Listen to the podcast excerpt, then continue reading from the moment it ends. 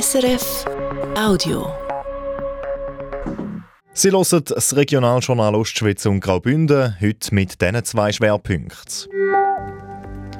Verspätung. Die Ostschweizer Bahnunternehmen haben es nicht geschafft, um alle ihre Bahnhöfe pünktlich auf Anfang nächstes Jahr behindertengerecht zu machen. Und bei uns im Studio sitzt der Christian Lienhardt schon parat für unser Jahresendgespräch. 30 Jahre lang ist er Chef vom Hotel Hof Wiesbad, dem grössten Arbeitgeber Zappenzell Innerrhoden. Nächsten Sommer geht er in Pension. Am Mikrofon der David Lendi. Schönen guten Abend. Geht's nach dem Gesetz, müssten bis Ende dieses Jahr alle Bahnhöfe in der Schweiz behindertengerecht sein.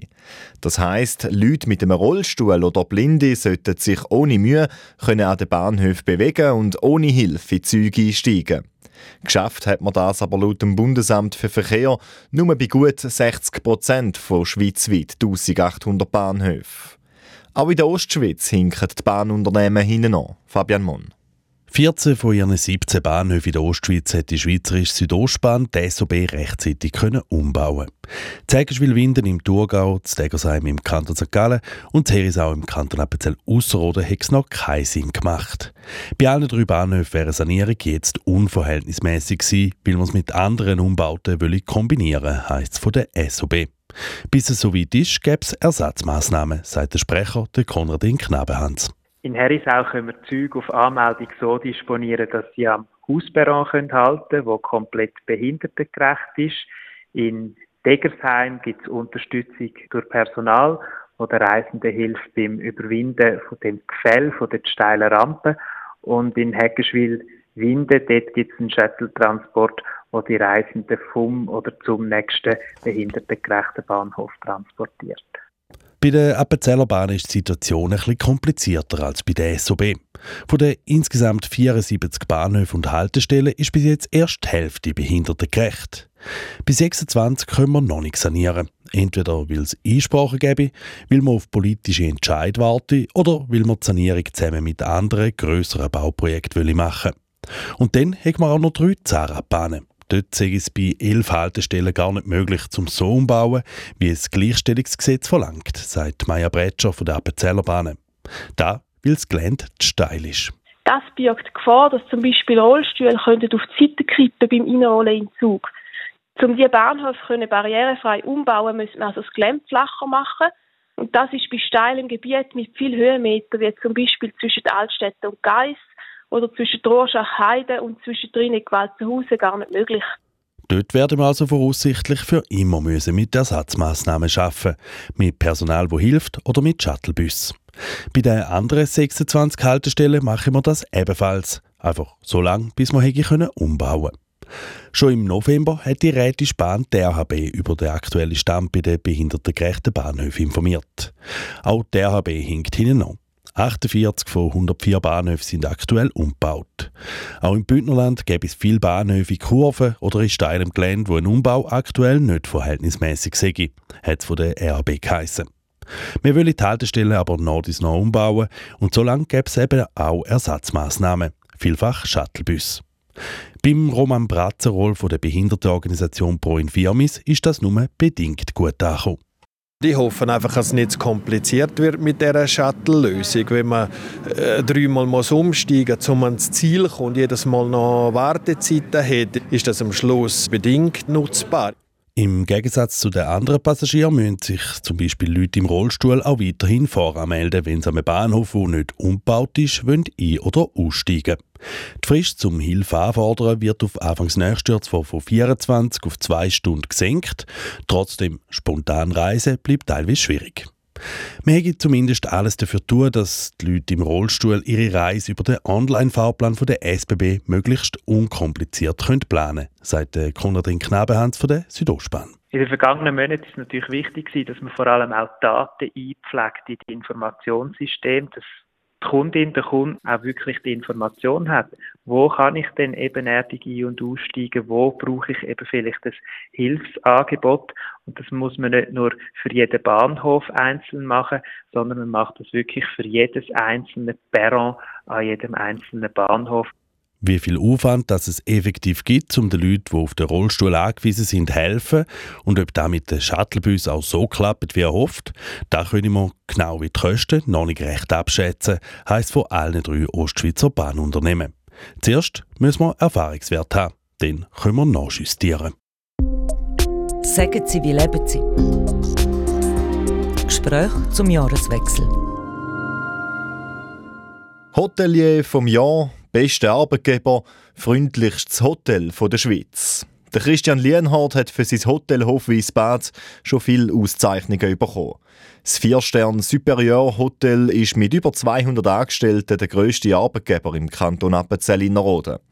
1994 ist der Christian Lienhardt Hoteldirektor geworden im Appenzeller Land. Seitdem führt er das Hotel Hofwiesbad zusammen mit seiner Frau. Nächstes Jahr im Sommer hören sie auf und damit geht der 30-jährige Ära zu Der Hotelier Christian Lienhardt ist jetzt live zu Gast beim Sascha Zürcher. Christian Lienhardt, schönen guten Abend. Guten Abend, danke für die Einladung. Schön sind Sie da. Ist ja keine Selbstverständlichkeit, weil bei vielen ist es ja jetzt so ein bisschen zwischen den Jahren eher ruhig. Bei Ihnen als Hotelier das Gegenteil, da ist eigentlich Stress angesagt. Jetzt haben Sie die stressigste Zeit vom Jahr, oder? Ja, die Zeit Weihnachten Neujahr sind bei uns äh, extrem stark sehr viele Leute, die die ganze Zeit bei uns sind und da muss man auch sehr viel Zeit haben für die Gäste. Es gibt mehr zu tun im Restaurant, es gibt mehr zu tun eigentlich im ganzen Bereich. 170 Leute wollen essen am halb sieben, also das heisst, nach der Sendung direkt losdüsen. Ja, ich werde direkt gehen und werde dann spätestens um halb sieben wieder im Restaurant anzutreffen sein. Sie haben das Hotel Hofis Bad aufgebaut. Zusammen mit Ihrer Frau haben Sie das Hotel 30 Jahre lang geführt. Heute ein florierendes Unternehmen mit über 200 Angestellten, durchschnittlich 20 Millionen Franken Umsatz im Jahr. Auslastung über 90 Prozent, 93 Prozent, haben Sie mir vor der Sendung schon gesagt. Das ist ja ein Rekordwert. Wie schafft man so eine Auslastung? Ja, das hängt natürlich natürlich mit an drei Sachen. Das eine ist die verschiedenen Segmente der Gäste. Also wir haben ja Patienten, wir haben äh, wir haben äh, Wellnessgäste, wir haben Wandergäste, wir haben sehr viele Seminargäste und das gibt dann natürlich aufs ganze Jahr raus eine gute Auslastung. Also das heisst, du hast ein, zwei Zimmer einmal noch frei, nicht mehr? Ja, das heisst, im Juli hast du kein Seminar, weil, äh, weil die Seminargäste Ferien haben. Dafür hast du die Leute, die können wandern Im Januar hast du die, die können fasten die dann Weihnachten Jahr zu viel gegessen haben. Und dadurch hat man das ganze Jahr eine gute Auslastung. Wenn wir noch schnell jetzt mal zurückschauen am Anfang, eben 1994, fast 30 Jahre ist es her, da haben Sie angefangen als äh, Hoteldirektor im Appenzellerland. Also der Anfang, der ist schon nicht so einfach oder? Der war steinig. Nein, der Anfang war sehr schwierig. Auf der einen Seite hat man äh, die Finanzen suchen, wir mussten Geld bringen, damit wir überhaupt anfangen arbeiten.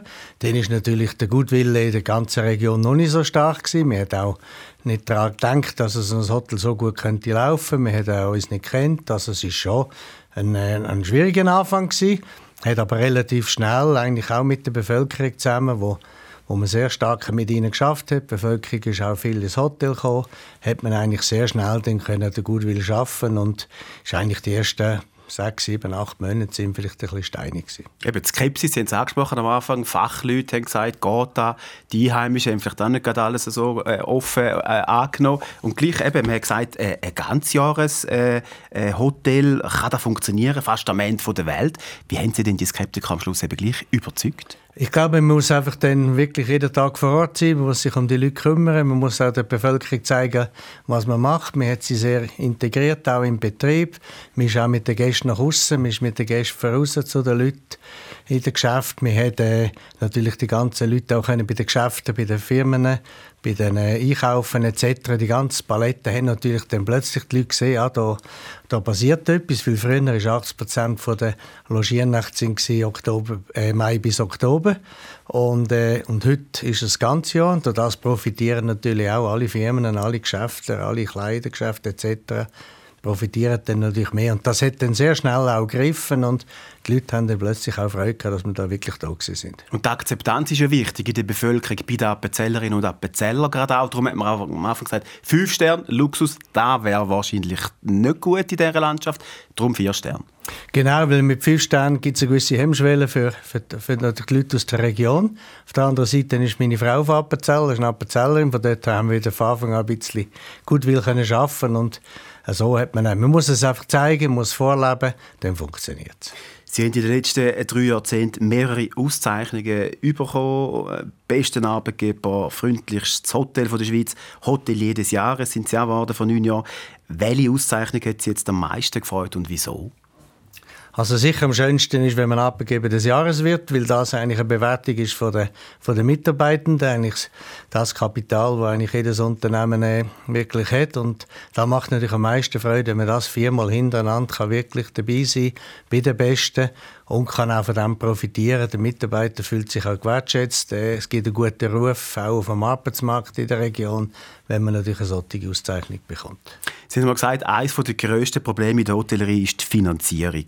Sie haben in den letzten 30 Jahren 100 Millionen Franken investiert. Wie haben Sie denn das Problem gelöst? Also wir haben am Anfang äh, sehr stark ausgebaut für Aktionäre. Wir haben gesagt, Aktionäre brauchen wir. Wir brauchen Leute, die wir ins Boot holen können. Mit den Banken allein kommen sie, äh, kommen sie die Kredite nicht über. Und so hat man angefangen, Aktionäre zu suchen. Wir haben äh, Handwerker gefragt, wir haben Lieferanten gefragt. Ich habe äh, über 1000 Leute äh, vom Tessin können, Stammgäste können dazu bringen, dass also, sie auch Aktien geschafft haben im Tessin. Genau. geschafft und das jetzt eben auch gesagt, komm, wir kaufen ein, zwei Aktien. Haufen Leute in Appenzell haben einfach eine Aktie, 1000 Franken gekauft und so eigentlich das ganze Vorhaben unterstützt und so ist es dann gewachsen. Wir haben am Anfang ganz einfach müssen investieren. Wir haben dazu mal pro Zimmer irgendwo 14.000 Franken zur Verfügung für die Möblierung. Wir haben gesagt, okay, jetzt machen wir es so und dann, dann später, wenn es dann läuft, halt wieder weiterbauen. Und so hat man alle zwei, drei, vier Jahre wieder etwas dran angebaut und eigentlich so können Wertschöpfung behalten. Jetzt haben Sie etwa 4000 Aktionärinnen und Aktionäre breit abgestützt, eben auch in der Bevölkerung. Ein anderes Problem, wo ja viele Branchen kennen, auch Sie natürlich in der Hotellerie, der Fachkräftemangel. Ähm, Sie haben 250 Lehrlinge ausgebildet in der Zeit, wo Sie da sind jetzt. Aber gleich jetzt, wie schwierig ist es aus Ihrer Erfahrung, gerade jetzt auch im Moment, um qualifiziertes Personal zu bekommen? Also das ist jetzt im Moment wirklich eine sehr, sehr schwierige Situation. Wir haben jetzt auch das erste Mal diesen Sommer Schwierigkeiten gehabt, um wirklich alle Stellen zu besetzen. Wir haben früher immer 80 Prozent einheimische Mitarbeiter gehabt. Jetzt haben wir vielleicht noch 70. Äh, aber es braucht, es braucht heute mehr Engagement. Man muss sich mehr darum kümmern. Man muss auch sehr gut zu den Mitarbeitern schauen. Man muss investieren jetzt wieder eine Million investieren in Mitarbeiter, in Schlafräume, Garderoben etc., damit es den Mitarbeitern gut geht. Die Tendenz ist ein bisschen die, dass nicht der Mitarbeiter heute eher sagt, ja, ich, ich, ich mir länger 80 Prozent zum Arbeiten, äh, ich will gar nicht so viel. Und das geht natürlich dann dazu, jeder, der 80 Prozent schafft, braucht jetzt wieder einen, zwei mehr, der dann das wieder kann kompensieren kann. Und das wird, ist einfach die Schwierigkeit heute auf dem Arbeitsmarkt, denn das zu finden. Und wie machen Sie es jetzt, wenn Sie eben Leute aus dem Ausland müssen rekrutieren müssen, die vielleicht jetzt nicht ganz auf dem Ausbildungsniveau sind wie die in der Schweiz, dass es eben den ihre Klientel, die ja manchmal auch ein anspruchsvoll ist, das nicht merkt im Service oder in der Küche? Ja, also im Service ist jetzt ein typisches Beispiel. Da haben wir Gott sei Dank mit der Martina Wick eine Weltmeisterin im Service.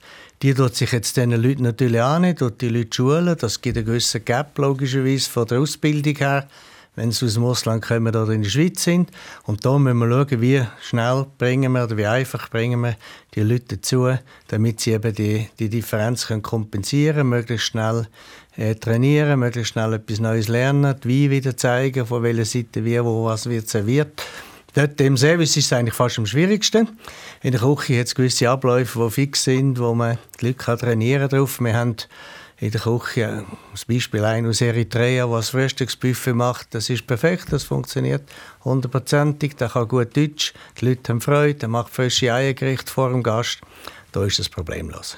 Sie haben gesagt, das Wichtigste für mich oder jetzt eben für Sie sind die Leute, die bei Ihnen arbeiten. Sie machen einen Führungsstil, ich gelesen. Sie sagen den Management by Love. Weißt du? Ja, es ist ganz einfach, dass man eigentlich möglichst, wenn es geht, flache Hierarchien hat, möglichst nicht den Chef raushängt, möglichst eben vorleben, zeigen, mitmachen, unterstützen, dann, wenn es darauf ankommt, Meinungen der Mitarbeiter ein, einholen, auch, auch akzeptieren, schauen, was haben sie für Ideen, weil sie kommen nach 30 Jahren nicht mehr auf gute Ideen allein. Sie sind angewiesen darauf, dass sie eben gute Ideen. Also das Ehemanagement, das muss funktionieren. Ich sage ein Beispiel. Äh, im Zimmer, wenn Sie heute im Zimmer den Kasten aufmachen, dann haben Sie 20 Kleiderbügel drin, auf jedem ist ein Spruch. Die Idee ist nicht von mir, die Idee ist von einem Zimmermädchen, der gesagt hat, der Gast schaut rein, können wir doch verblüffen mit einer ganz einfachen Geschichte. Und wenn Sie Kleiderbügel kaufen, ob dort ein Spruch drauf ist oder nicht, kostet nicht viel mehr. Aber es gibt ein Schmunzeln beim Gast und so äh, hat man die Möglichkeit, eben die Ideen der Mitarbeiter das mitzuziehen. In einer Mitarbeiterzeitung oder online habe ich gesehen, sind Sie gefragt worden, was Sie als Hoteldirektor zuerst machen am Morgen, wenn Sie die Hoteltüren aufmachen. Wissen Sie noch, was Sie gesagt haben? Äh, in der Hotelhalle gibt es die Lampen, selbst Licht oder äh, Küsse, Vorhanglampen, selbst etwas, wo, wo dann einfach über die Nacht wieder ein bisschen verschoben wird. Nicht ganz. Sie kommen rein, machen die Türen auf, stellen zuerst Musik ab an der Bar, weil ah, die ja, sind viel ja. zu laut, viel genau. zu laut, gehen gar nicht, dann einen Espresso trinken und dann schauen, ob alle Lampen leuchten. Genau. Wir nehmen zuerst einen Espresso an der Bar und dann schaust du umeinander und dann siehst du natürlich auch die erste Sache. Also es klingt jetzt aber gleich ein nach einer Mischung aus Kontrollfreak und Perfektionist, oder so? Nein, ich glaube, ich glaube es ist einfach, der, ist einfach wichtig, dass der Gast eine Atmosphäre hat, die funktioniert. Und wenn ich am Morgen aus dem Hotelzimmer in die Halle komme und es ist noch die Musik von dem, was nachts geschafft hat, wo ein bisschen lauter ist, dann macht das, hat der Gast keine Freude. Ich glaube, dort, man muss konsequent sein, dort, wo es um um Detail geht für den Gast, die wichtig sind. Man muss grosszügig dort sein, was nicht so eine Rolle spielt. Und darum Kontrollfreak nicht, aber sicher konsequent. Perfektionist. Perfekt. Kleiner Perfektionist. Sie haben Ihre Hotelkarriere angefangen im Tessin, sind dann über Gstaad ins Appenzellerland gekommen. Hätten Sie sich jetzt gedacht, dass Sie da 30 Jahre hängen bleiben? Nein, ursprünglich haben meine Frau und ich abgemacht, wir bleiben drei Jahre. Wir bauen das Hofisbad aufbauen. Nach drei Jahren gehen wir als neuen Ort. Und haben dann aber festgestellt, nach drei Jahren, es ist eigentlich eine wunderschöne Aufgabe die Landschaft funktioniert gut, man ist ein guter Lebensstandard in, äh, in Appenzell und darum haben wir gesagt, ja, wir bleiben mal, schauen, wie lange das geht und so hat es sich dann ergeben, dass man halt äh, ein Jahr wieder angehängt hat, wieder eins, wieder eins und jetzt, aber jetzt ist fertig mit 30. Sie haben nicht nur ein Hotel aufgebaut, Sie haben auch in dieser Zeit eine Familie gegründet. Ihre Frau, die haben Sie im Tessin kennengelernt, im Hotel, die ist jetzt eben auch da und äh, zwei Töchter haben Sie mittlerweile erwachsen. Aber wo sie noch kleiner waren, wie haben Sie da alles unter einen Hut gebracht? Ja, das ist äh, nicht ganz einfach gewesen. Gott sei Dank, äh, damals meine Frau hat äh, 50 Prozent geschafft und hat dann wirklich auch eine Zeit nehmen für Kind. Wir haben, äh, muss aber auch sagen, es gibt auch gute Seiten natürlich. Da haben als Hotel am Nachmittag kann, drei Stunden mit den Kindern spielen, wo der, der andere Vater das nicht kann. Wir feiern einfach die Weihnacht mit den Kindern halt am 22. statt am 24. 24. können wir dafür die Kinder helfen servieren und durch das hat man sich immer irgendwo arrangiert und äh, es hat funktioniert und ich glaube überall, wo jemand einen, einen, einen Job muss, einen Führungsjob übernimmt, hat er halt Gottes Namen einfach ein weniger Zeit als ein anderer. Grundvoraussetzung zum Hoteldirektor, Sie haben es ja mal irgendwo gesagt, Sie müssen die Menschen gern haben. Jetzt nach 30 Jahren haben Sie es immer noch gern. Ja, weil es ist immer noch interessant. Auf der einen Seite, Sie haben Mitarbeiter, die Sie mit einfachen Sachen viel helfen können, gute Gespräche. Auf der anderen Seite haben Sie ganz interessante Hotelgäste, wo Sie sehr viel können profitieren können, was Sie können lernen können. Also, man muss einfach Freude haben an den Leuten, man muss gerne mit ihnen zusammensitzen, man muss gerne auch ein bisschen schwätzen. Das kann ich anscheinend, es geheißen, ein bisschen schwätzen. Und so, denke ich, äh, macht das extrem Freude. Und ich habe heute noch, nach, auch nach 30 Jahren, immer noch Freude, wenn du mit den Gästen kannst sitzen und kannst schwätzen. Aber jetzt ein Gast, der alles kritisiert, das Essen ist zu kalt, das ist nicht gut, das Zimmer gefällt mir nicht, ist nicht wie im Prospekt, die haben sie auch gerne die muss man dann am Schluss einfach gerne haben. Es ist am Anfang ein bisschen schwierig. Man muss, sie dann, äh, muss man mal sicher gut zulassen. Man macht meistens den Fehler, dass man sofort reagiert. Wenn jemand reklamiert, muss man zulassen, schauen, wo ist eigentlich das Problem. Es ist meistens ganz anderer Ort als als beim Essen selber, sondern jemand, der sich vernachlässigt fühlt, wo, vielleicht der, wo man sich vielleicht auch zu wenig um ihn gekümmert hat. Und so muss man ein bisschen. Und ich glaube, jeder Gast, der wirklich reklamiert bei uns, der geht nachher raus und sagt, es ist zwar ein Fehler passiert, wie überall auch, kann passieren, aber man hat richtig reagiert und ich komme trotzdem wieder und ich glaube, das ist das Wichtigste. Gäste werden immer anspruchsvoller, man hat auch immer mehr Vergleichsmöglichkeiten, man gibt da schnell mal einen Kommentar ab, bewertet, vielleicht auch schlecht im Internet. Wie, wie fest tut euch das weh, wenn ihr so eine schlechte Bewertung irgendwo leset? Also jede Bewertung, die schlecht ist, tut man natürlich, äh, tut man natürlich auch zuerst mal hinterfragen, ist es wirklich so? Man merkt dann aber mal, das kann natürlich passieren. Man muss dort einfach das Gesamte sehen und sagen, wenn ich von 4,9 von 5 habe, dann kann ich sagen, grundsätzlich ist es eigentlich gut. Und die wenigen Bewertungen, die nicht so gut sind, da muss man auch dann aktiv sein. Man muss die schreiben, muss Kontakt aufnehmen, schauen, was ist wirklich war und wie kann man das lösen. Weißt du, jetzt in all diesen Jahren, ich meine, es sind eben drei Jahrzehnte, wo Sie da im Appenzellerland Hotelrecht erfahren, sind Sie noch, auch schon in der Hotellerie gewesen. So das eindrücklichste Erlebnis, jetzt vielleicht auch im Zusammenhang mit Hotelgästen oder mit, ja? Ja, also was sicher eindrücklich war, ist natürlich die, die ganzen Preise, die die, die, Mitarbeiter haben geholt haben. Also die zwei Weltmeister in der Küche, Weltmeister im Service. Das war für das ganze Team ein riesiger, riesiger Power, gewesen, der auf uns zukommt. Das hat äh, sehr viel Freude gemacht. Dann hat man natürlich sehr viele Hotelgäste, wo, wo man dann äh, eben ein Partner zum Beispiel nicht mehr kommt und dann plötzlich äh, sind die da, bleiben dann zwei, drei Wochen da, und man hat Zeit und dann merkt man plötzlich gewisse Sachen, ah, das ist ja noch, macht noch das und das und ich glaube, äh, das Zusammensein, das Zusammensein mit den Leuten, das muss äh, einem Freude machen, das ist das, was am schönsten ist. Im Sommer, äh, nächstes Jahr ist vorbei, dann ist es äh, durch. Ihre Frau und Sie hören als Hoteldirektor auf. Die operative Nachfolge ist geregelt. Ihre Frau die orientiert sich beruflich neu. Sie ist auch noch ein jünger als Sie. Sie sind dann 65 geblieben, aber im Verwaltungsrat im Hofisbad. Also so ganz loslassen können Sie noch nicht. Äh, ich bin als Verwaltungsrat gewählt und wenn man gewählt ist, dann muss man auch da stehen. Und darum habe ich gesagt, solange ich gewählt bin, bleibe ich auch sicher im Verwaltungsrat. Gewählt bis im April 25. Das wird man sicher auch machen. Und durch das äh, kann ich natürlich, ich kann wohl loslassen, aber es ist ja gleich eine gewisse Verantwortung, die man hat. Ist auch nicht das Ziel, zum alles hinten dran Es wäre ja auch schön, wenn man kann helfen kann, dass es eben nachher funktioniert und im ähnlichen Rahmen weitergeht. Auf der anderen Seite muss man schauen, dass man nicht zu nahe dabei ist, dass eben gewisse neue Ideen, andere Sachen eben auch kommen. Ich denke, da ganz Digitalisierung, da gibt es so viele neue Möglichkeiten und da braucht es auch andere Leute, da braucht es eine andere Führungsperson, als ich das bin. Und darum denke ich, ist auch der richtige Moment, um sagen, es ist jetzt wirklich gut. Und Sie haben auch noch andere verschiedene äh, Mandate, zum Beispiel äh, im Verwaltungsrat sind Sie noch bei der Schweizerischen Bodensee-Schiffsbetrieb.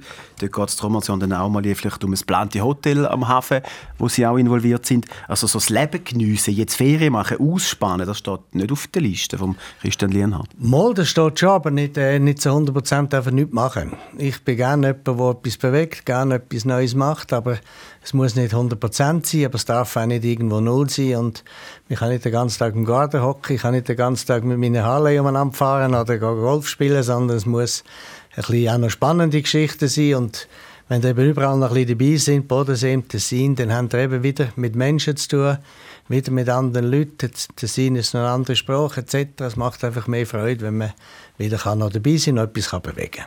Sie haben 48 Jahre jetzt in der Hotellerie hinter sich, 30 Jahre im Hotel Hof Bad im Appenzellerland. Und jetzt, wenn, wenn Sie äh, selber Ferien machen als Pensionär nächstes Jahr irgendwo in einem Hotel, was sind dort die drei grössten Fauxpas, die No-Gos, die Sie auf Palme bringen? Ich glaube, das Wichtigste ist, dass man nicht, nicht beachtet wird. Ich komme als Gast und eigentlich niemand interessiert sich. Es ist eigentlich so ein bisschen wie ein vielen Betrieben wie ein Störfaktor. Jetzt kommt noch mal einer, der irgendetwas will. Man sieht eigentlich nicht den Gast, der eigentlich mehr äh, den Umsatz bringt und auch meine Lohnkosten zahlt, sondern es ist dann vielfach jemand, der jetzt einfach halt noch da ist. Und ich glaube, die Aufmerksamkeit ist etwas, äh, wo man eigentlich für alle, für uns alle, jeder von uns, der in ein Hotel geht oder in ein Geschäft hineingeht, gehe Bahnhofstrasse und um fünf, halb sieben am Abend wollte ich einen Bulo verkaufen und die andere sagt dann dort, ja, aber äh, haben Sie es jetzt denn den? Und muss ich sagen, nein, dann kaufe ich gerade keinen mehr. Weil einfach irgendwo die Freundlichkeit und die Aufmerksamkeit, die fehlt. Und ja. das ist eigentlich fast für jedes Unternehmen dann eigentlich wirklich der Todesstoß. Aber sind jetzt nicht einer, der nörgelt und sagt, das Essen ist jetzt kalt wenn es wirklich alt ist? Sagt einfach nichts. Ich sage meistens nichts. Ich, ich traue mich nicht zu sagen, sie heisst das verreklamiert noch. Und wenn ich viel, ich kenne ja die meisten Leute, das Hotel untereinander kennen sich ja fast alle in der Schweiz. Äh, es gibt wenige, die man nicht kennt. Und dann äh, sagt man es dann natürlich nachher und sagt, du, los, jetzt bin ich ja gesehen da musst du ein bisschen schauen, das war nicht gut gewesen, oder habe ich auch gesehen, der hat das und das gar nicht tippet, oder da ist das und das gewesen. Da hilft man einander natürlich ein bisschen, aber dann ist es äh, eine gute, gesunde Kritik, die dem vis eben auch etwas nützt. So, jetzt müssen Sie dann bald wieder ab in Service. Christian Lienhardt, besten Dank fürs Gespräch. Einen guten Rutsch und nicht streng. Danke vielmals, gleichfalls.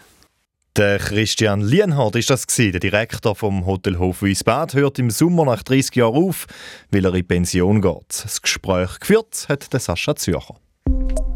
Sagen Sie, wie leben Sie? Gespräch zum Jahreswechsel. Und jetzt ist es dann gerade 5 vor 6 Sie hören das Regionaljournal Ostschweiz und Graubünden mit den Meldungen vom Tag und dem Wetter. Die Ostschweizer Bahnunternehmen hinken bei den barrierefreien Bahnhöfen an. Nach dem Gesetz müssten alle Bahnhöfe in der Schweiz bis Anfang nächstes Jahr behindertengerecht sein. Die Südostbahn hat bis jetzt 14 von 17 Bahnhöfen in der Ostschweiz umgebaut. Die Appenzeller Bahnen genau die Hälfte von ihren 74 Haltestellen und die Rätische Bahn 48 von 104 Bahnhöfen. Alle Bahnunternehmen müssen an diesen Bahnhöfen, die ab dem 1. Januar nicht barrierefrei sind, Ersatzmaßnahmen anbieten. Zum Beispiel Personal, das hilft oder Shuttlebus, wo die Leute im Rollstuhl an den nächsten Bahnhof bringen, wo behindertengerecht sind. Zuckerrübenbäuerinnen und Bauern haben ein schlechtes Jahr hinter sich. Gesamtschweizerisch sei die Ernte wegen dem nassen Wetter eine der schwächsten in den letzten Jahrzehnten. Auch in der Ostschweiz fällt die Ernte mager aus. Weil die Rüben so viel Wasser aufgenommen haben, sei der prozentuale Anteil Zucker retour gegangen, heisst es aus der Branche. Die Schweizer Zucker AG mit Sitz in Frauenfeld hat angekündigt, man lasse die Pflanzerinnen und Pflanzer nicht im Stich und prüfe ein Entschädigungsmodell wegen der schlechten Ausbeute. Obwohl es Schnee hätte, stehen die Lift im kleinen Bündner Skigebiet Hochwang im Schanfix still. Das wegen finanziellen Problemen. Jetzt gibt es aber Grund zur Hoffnung. Von den 800'000 Franken, die es für einen Neustart braucht, sind eine halbe Million schon zusammen. Bis Ende April möchte man den ganzen Betrag zusammen haben, schreibt die Interessengruppe in einer Mitteilung.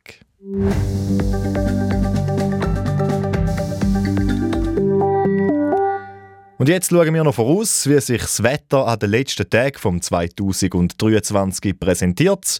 Die Prognose die hat Felix Blumer von SRF Meteo.